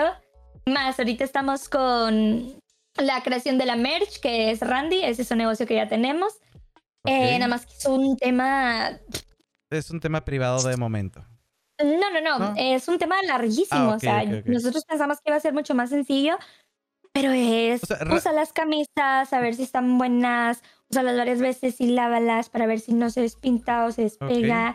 Y manda a hacer los diseños, ahora Que comprar las camisas. a la- que eso, ok, Sí. te comprendo. Y, y es algo que tengo mucho tiempo ilusionando a mis niños de decirles, oigan, ya vamos a tener la merch. No, puro pedo. O sea, realmente es algo que Va a tomar tomando su bastante tiempo. tiempo y es porque le estamos poniendo mucho cariño, mucho amor. eh, no nos gusta hacer las cosas al chingadazo. Entonces, definitivamente estamos con eso. Y la cosa otra que me llama mucho la atención, que me haría mucha ilusión tener, pero ese sí lo veo muy difícil porque para hacer estas cosas sí necesitas mucho dinero. Me gustaría mucho yo poner una plaza, una plaza donde la gente ahí pueda rentar sus locales y eso, o comprarlos. Siento que ha de ser increíble. Es un algo que no hay ¿eh? pierde. Es un Sí, super negocio. Y, mm, pero eso lo veo mucho más complicado que todo lo demás que quiero hacer. Sí, por el tema de permisos en el gobierno, la localización y todo eso es muy complejo. Pero es un negociazo, ¿eh? O sea, si lo puedes lograr, créeme, se te va a ir ahí todo. Tú imagínate, negocio, imagínate tú, o sea, tener tu propio, tú sabes, tus propios locales, sí, tu propio mall. El mall de Ari, de Ari Gameplay, o sea, estaría increíble. Increíble. Yo iría a comprar Y ahí todos los días. Hay otro eh, que me llama mucho la atención, que este no lo veo tan imposible, pero no es la gran cosa, o sea, siento que es como muy por debajo del agua, que es la compra de bodegas. Ok. Entonces renta a la gente para meter ahí sus materiales, etcétera, construcción, lo que sea. Que son cosas muy bien pagadas y me llaman mucho la atención. Es muy bien pagado, pero es muy peligroso, ¿sabes? Porque hay muchas personas que, que lo usan para cosas no y es, tan... es un tema, es es un un, tema, pero pues tema. obviamente no te metes en lo ilegal. No, no, no, no, no, pero... Em, me parece muy curioso porque la gente al verme a mí como que piensa el, oye, pues algún día se te va a acabar el chiste. O sea, siempre me dicen lo mismo de... Nunca lo he entendido. Yo el- tampoco, O sea, y me parece se te tan acaba, se- te acaba el cuerpo y... li- Güey, o sea, tengo un Es vergal de gente- cosas para invertir. Soy muy inteligente para es invertir. la gente que piensa que si ya ganaste 500 pesos ya no necesitas más, porque ya tienes 500 pesos. Y es un pensamiento muy, pendejo. mediocre, muy, muy mediocre, y siempre me lo dicen. Yo creo que es algo de las cosas que más leo, de que, y cuando se te acabe el cuerpo, ¿qué vas a hacer?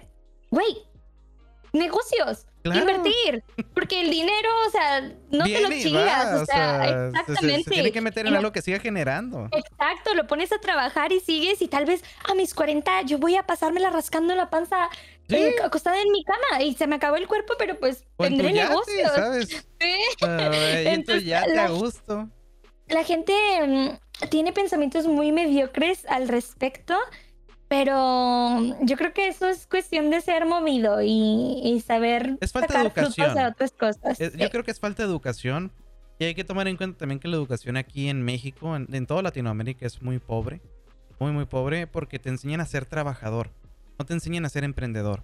Entonces, cuando tú empiezas a entender que el dinero no se encuentra en el trabajo duro, sino en crear algo nuevo y que sea tuyo, que sea propio, es donde despuntas.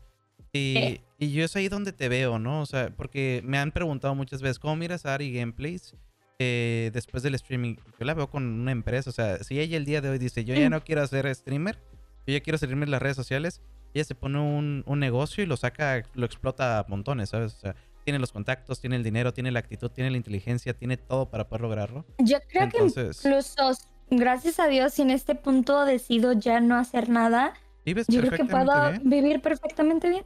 Sí. Pero mm, ahorita, como tenemos el proyecto de nuestra nueva casa, lo del terreno, eh, que ya empieza la construcción, si Dios quiere, en unos 3, 4 meses, eh, pues ahorita tenemos el dinero para esa casa. Entonces realmente no tenemos dinero. Sí, no, no. O sea, porque el dinero que tenemos es para eso. Ajá. Entonces ahora lo que toca es trabajar para, sacar lo que viene después. Ajá. Entonces em, ahí ya son cositas como que decides a qué darle prioridades. Y, y por ejemplo, nosotros en esta casa no nos vemos, pues, dónde podríamos meter bebés o hijos o cunas. Entonces, sí. nosotros vamos a desalojar yo, yo, yo no, conozco su, su, casa, ¿no? Actual. No, no la conozco. Pero yo siempre que, que, me la imagino, pues la imagino más grande que una casa regular. Yo, por ejemplo, yo tengo, la, en la casa en la que yo vivo, es, es casa de, de mis abuelos. Ellos se, se, mudaron de, de, aquí de la ciudad y me dicen, ¿sabes qué? Yo tengo casa en, en Los Ángeles. Eh, yo, yo, siempre he estado allá. Envidia te tengo. no deberías, ¿eh? Porque así... Bueno, a lo mejor ah, ustedes... Sí, pero... Uh, sí. Ya, si pudiera elegir un lugar para vivir, elegiría Los Ángeles. ¿Los Ángeles? ¿En serio? Eh, Los Ángeles o Orlando para ir a Disney todos los días. Ok. Eh, Orlando, Orlando es muy bonito. Ah, es, muy tranquilo. Es muy tranquilo también. Pero sí, yo, siempre viví en Los Ángeles. Tuve ahí un, una etapa en la que viví ahí en Estados Unidos. Y trabajé mucho tiempo con, con muchas productoras de, de música. Entonces me iba muy bien. Y se mudaron de aquí. Mi abuela es, es, joven. Ella tendrá como unos 60 años. No, unos 65 años. Y le dio cáncer. Y pues, lamentablemente tuvo que mudarse aquí porque aquí en Mexicali hace un calor brutal. O sea, ahorita estamos como 45 grados. Y pues tú sabes que una persona que está pasando por quimioterapia, mientras más calor, pues más la sufre, ¿no? no lo sabía. Eh, eh, entonces me dice, ¿sabes qué? Eh, quédate en la casa, cuida la casa y pues quédate ahí con tu mujer. Dije, ah, ok, perfecto. O sea, no tengo que pagar renta, me sale mucho más económico estar aquí en México que en Estados Unidos. Mi mujer trabaja en Mexicali porque es médico. Entonces, pues está el chingazo, ¿no? A mí me viene anillo al dedo irme para estar aquí. Entonces, y siempre me han apoyado y digo, pues también apoyar un poco no está mal. Pero yo le digo a mi mujer, ¿sabes qué? Yo necesito irme a Monterrey. O sea, no es de yo quiero, yo necesito irme para allá porque ya está todo mi trabajo. Los creadores de contenido están allá. Si alguien necesita ayuda, es más fácil que yo vaya a su casa a ayudarlos en lugar de yo tener que andarles dando una asesoría por línea, etcétera. Entonces digo, yo me quiero mudar para allá. Entonces, es ahí donde digo prioridades, ¿no?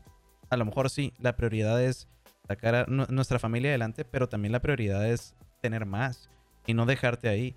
Y es lo que yo, e, es ahí donde ustedes entran como una motivación, ¿no? O sea, como jóvenes de 23 años, 24 años, eh, lo tienen todo y quieren más. Porque yo, una persona de 30 años, me quiero quedar estancado en donde ya estoy a gusto, ¿sabes? O sea, yo quiero más también. Y es ahí donde yo digo, chicos, sean ambiciosos. Sean ambiciosos, pero no pierdan la humildad. Y, esta es la pregunta, esta es la pregunta que te quiero dar.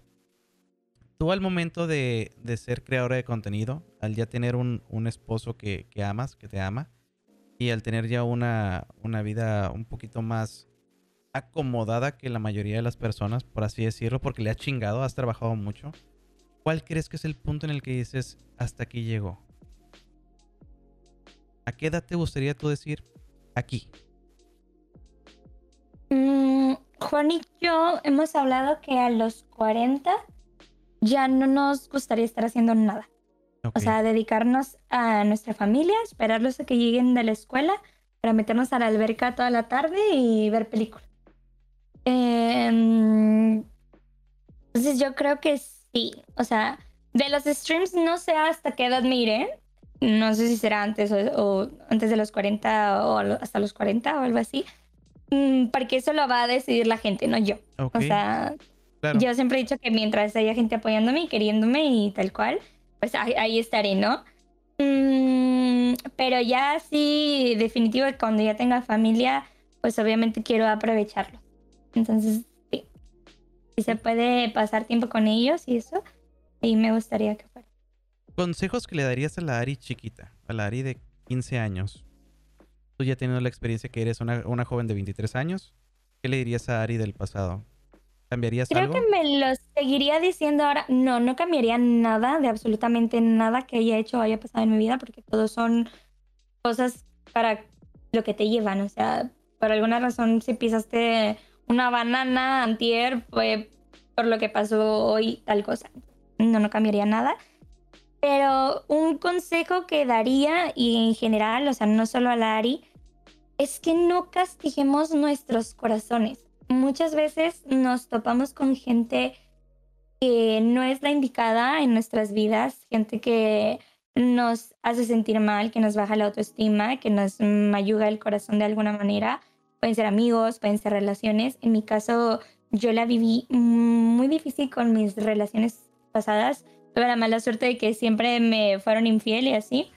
Entonces, yo pienso, ¿qué tal si me hubiera quedado como mucha gente que piensa, ya no quiero intentarlo, o ya no creo en el amor, o, Ok. o ya qué hueva tener una relación porque ya me lastimaron? Yo me hubiera quedado con ese pensamiento, tal vez ahorita no estaría con Juan, tal vez no sería así de feliz compartiendo mi vida con la persona que quiero. Entonces, eh, siempre es darte cuenta de que hay gente en el camino que te daña y muchas veces no es con intención.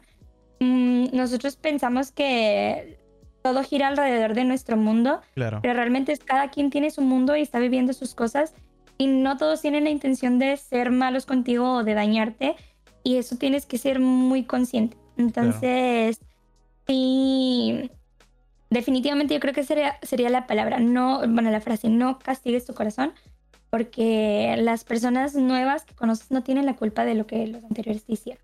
Ok. Entonces siempre ser bueno, siempre ser agradecido, siempre ser cariñoso, no, no cambiar tu forma de ser porque la gente quiere hacerlo porque la gente te hizo así, no, o sea, guarda tu esencia, quédate firme a tus creencias, a lo que eres, a tus sentimientos y yo creo que eso sería.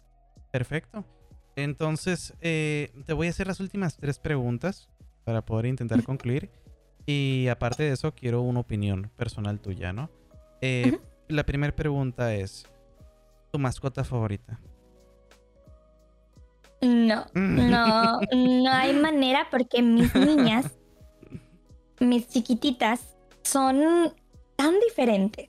Ok. Y, y es como los papás cuando tienen hijos y que dicen, es que no puedo elegir uno porque son dos polos opuestos. Sí, sí se puede, ¿eh? Sí se puede elegir, o sea. No, bueno, definitivamente yo no puedo. O sea, Larita llegó primero a nuestra vida. Yo te presento a Cookie. ¡Qué bonita bebé! ¡Ay, no! ¡Casi sabía! Saluda, Cookie. ¡Ay, me encanta su carita! E- ella es. Pero Ella es- tienes varias. No, es la única, es la única, es la única. A ver, por eso no Eh. puedes elegir. Ah, no, no, no, no. Sí, si pudiera, la elegiría a ella. es, es- es- es la primera, es la primera que... Es mi primera mascota de la que realmente estoy enamorado. O sea, estoy enamorado de. Cookie. Porque yo la veo como mi niña. Es mi hija. Sí, o sea- yo también veo a mis bebés como mis niñas. Entonces, Entonces, no, no, puedes no escoger. podría elegir porque Lara es tan tranquila y tan enfocada en sus cositas. O sea, una perrita que para ella lo más importante son los juguetes, Ok. nada más. O sea, puede estar a tres metros y se escucha un, chillidito, se viene vuelta loca con sus orejitas ahí volando porque, o sea, puede estar todo el rato ahí mordiendo una pelota y no pela a nadie porque ella quiere estar con su pelota. Pero si no, si le da por estar con alguien, se queda ahí tranquila en tus piernas, dándote besos por mucho tiempo y todo el rollo. Y Nikki es tan loca que cae bien. O sea, Es la dices, es que, es que es un demonio de Tasmania, literal. Y todo lo arruina y todo, o sea, no le podemos dar nada nuevo porque lo rompe y pff, nos ha roto de todo y es un desmadre. ¿Cómo le Pero al hacen, ser un eh? des- ¿Cómo le hace Juan para...? No los dejen, no, no la deja entrar al cuarto, No, no, no, no, no, no, No, no, ellas, ellas están en el patio todo el Sí. tiempo. Ah, y ok. salimos en la mañana y en la noche con ellas. Pero porque si solo estuviera Larita, sí que podría estar aquí adentro. Pero Nikki es imposible. Ok. Imposible. Y como pues nosotros luego estamos ocupados con los del stream, te- no podemos estarla checando todo el rato el que está haciendo. Entonces ella sí nos deshace todo. ok. Todo. Ah, y- y- yo lo entiendo porque, por ejemplo, Cookie es perrita de casa y ella no puede estar en el patio. Porque estamos Ujú. a 45 grados, se me deshidrata allá afuera. Entonces Eh. siempre, siempre está dentro de casa. Pero es bien tranquila. O sea, yo por ese lado, o sea, no Mm. ladra. Escucha algo afuera, pues sí ladra, ¿no? Pero realmente es bien, bien tranquila. Yo creo que ni siquiera te diste cuenta de que estaba aquí. O sea, No. la, la tuve aquí abajo todo el tiempo. Entonces, ¡Ah, neta! Sí, sí, sí, o sea, la, la tengo aquí, aquí abajito. Entonces, siempre se la pasa acostada y, y a veces se me sube encima, ¿no? Entonces se me subió ahorita y dije, ah, la voy a enseñar a Ari porque sé que te gustan las- pues, los perritos y Los animales. los animalitos. Entonces, digo, eh, yo, yo te comprendo en ese sentido. Y se me hace bien curioso, ¿no? Cómo no puedes escoger a uno porque son distintos. Pero yo, yo me pongo a pensar y digo, sí debe de haber una manera en la que relaciones eh, un cariño distinto, ¿no? O sea, quieres de forma distinta a ambos.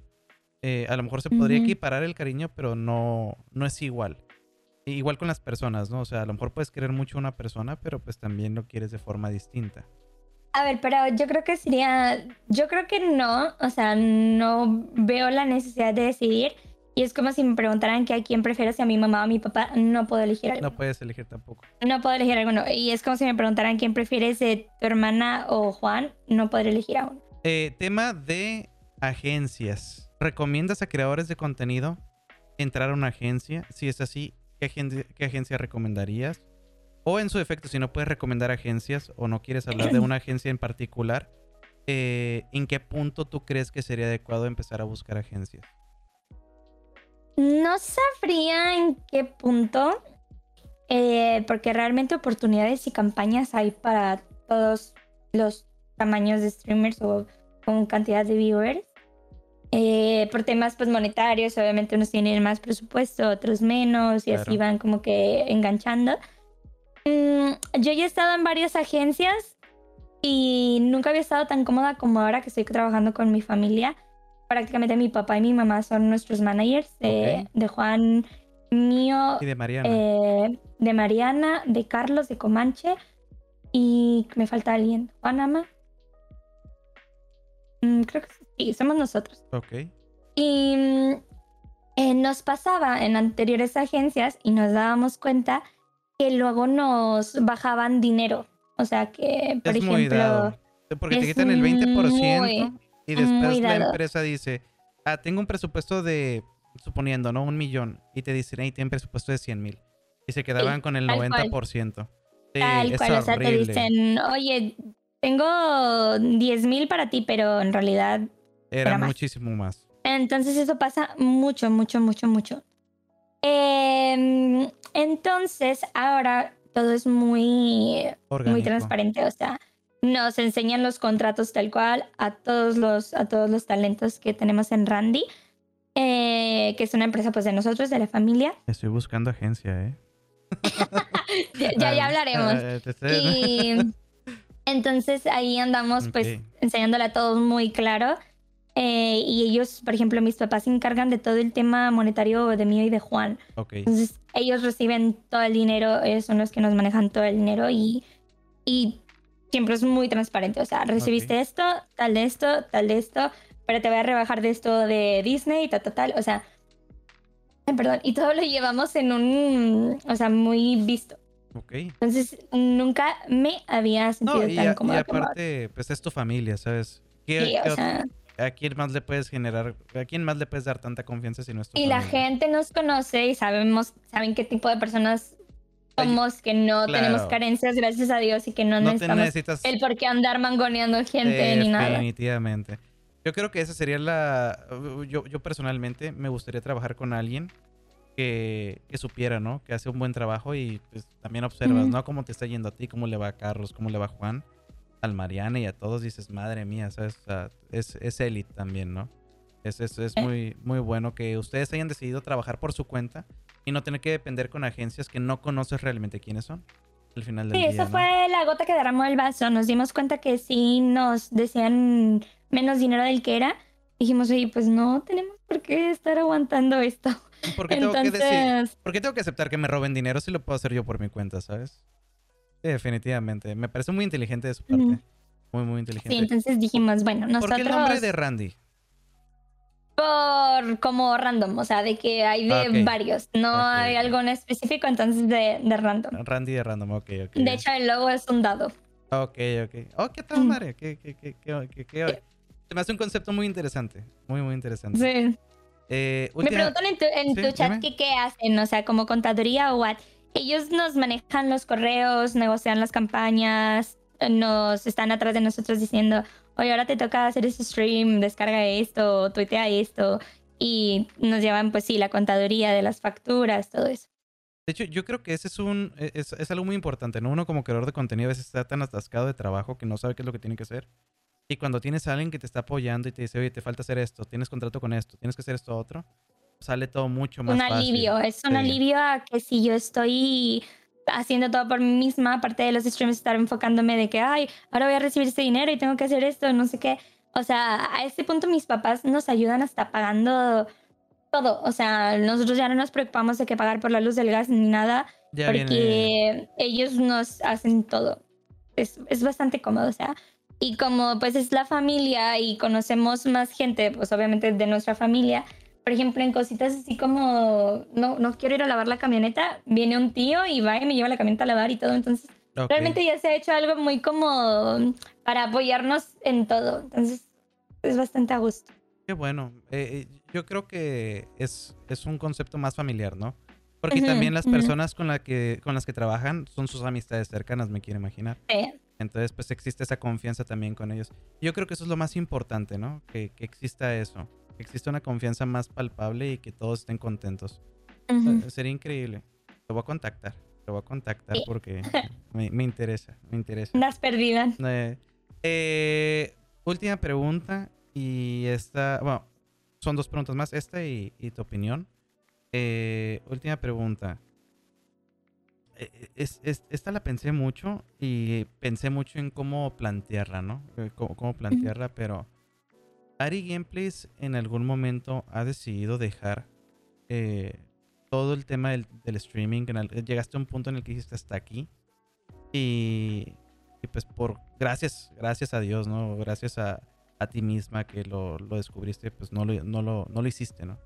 Llegaste a ese punto. ¿Y cómo lidiaste mm, con ellos si fue así?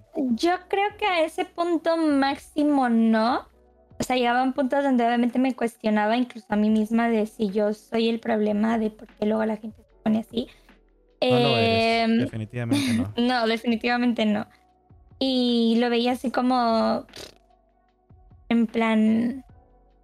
O sea, siempre fue por tema de hate, no por nada más. Entonces realmente no, o sea, al punto de dejarlo, porque es algo que me gusta mucho y yo es algo que... Algo bien difícil mío es que no estoy o sea, si no estoy contenta con algo, lo dejo de hacer. He hecho muchas cosas en mi vida. He hecho natación, tenis, eh, de todo. O sea, piano, dibujo, e-, Eres igual que yo. Y si algo no me termina de llenar, al mes lo dejo. Ok. Y que ya siga con esto por ocho años es porque realmente lo estoy disfrutando. Lo Entonces pienso, ¿por qué alguien que no me conoce y nada más quiere verme mal le daría su cometido o lo que él quiere? Claro. Entonces no, no, no les daría el, gusto de dejar lo más importante y lo más grande que tengo. Perfecto.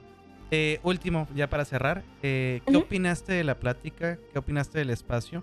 Y tres personas a las que quisieras ver aquí en este espacio. ¿Qué opiné? Me gustó mucho. Es muy... Buena palabra y se me fue es muy ameno, es muy ameno todo. O sea, te hace sentir en confianza de platicar las cosas. Venía un poquito nerviosa, pero la plática fluye por sí sola que la plática fluye por sí sola que se da y, es súper agradable platicar contigo. Muchas sabes gracias. muy bien, sabes platicar muy bien, entonces es bastante cool. Me gustó mucho, muchas gracias por invitarme, darme la oportunidad de que tu gente también me conozca más. Los vi ahí hablando mucho en el chat y apoyando. Muchísimas gracias. Sí, son los amores. Y... Sí, sí son. ¿Y a quiénes me gustaría ver? A Juan, a Ama y a Comanche.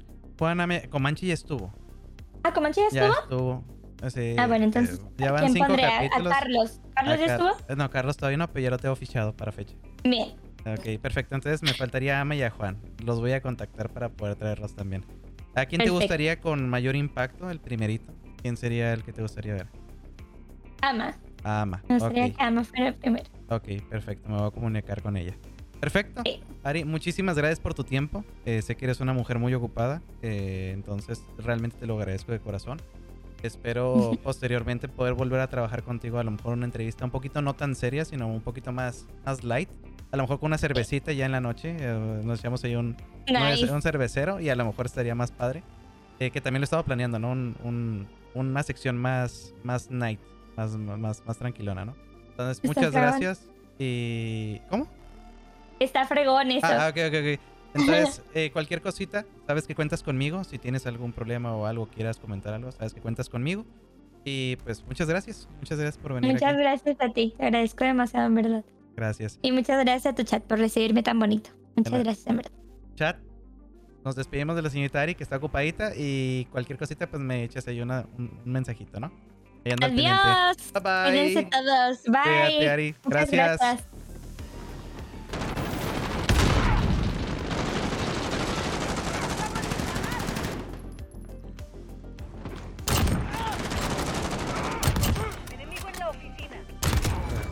Ataque aéreo de precisión enemigo. ¡Cúbranse!